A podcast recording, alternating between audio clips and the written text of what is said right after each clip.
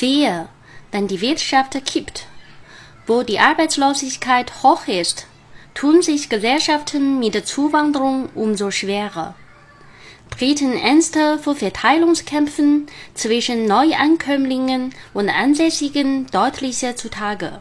Die rigorose Haltung gegenüber Zuwanderern und Flüchtlingen, die Länder wie Italien oder Frankreich an den Tag legen, hat auch mit der teils prekären Situation auf dem Arbeitsmarkt zu tun. Deutschland hingegen hat es in den vergangenen Jahren relativ leicht. Dank des kräftigen Aufschwungs, der die Wirtschaft erfasst hatte, gibt es jede Menge Jobs. Hier lebende Ausländer wurden geradezu in den Arbeitsmarkt hineingesogen. Entsprechend ist die Arbeitslosenquote unter Personen, die im Ausland geboren wurden, im OECD-Vergleich einer der niedrigsten.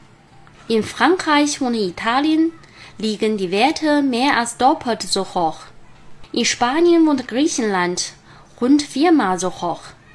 Auch immer mehr Flüchtlinge aus Kriegs- und Krisenländern wie Syrien, Afghanistan oder dem Irak profitieren von der deutschen Rekordbeschäftigung. Fast 297.000 Menschen aus dieser Gruppe hatten im April eine sozialversicherungspflichtige Anstellung oder einen Minijob, so das Institut für Arbeitsmarkt und Berufsforschung. Je länger diese Entwicklung anhält, desto besser. Aber das ist keineswegs sicher, leider.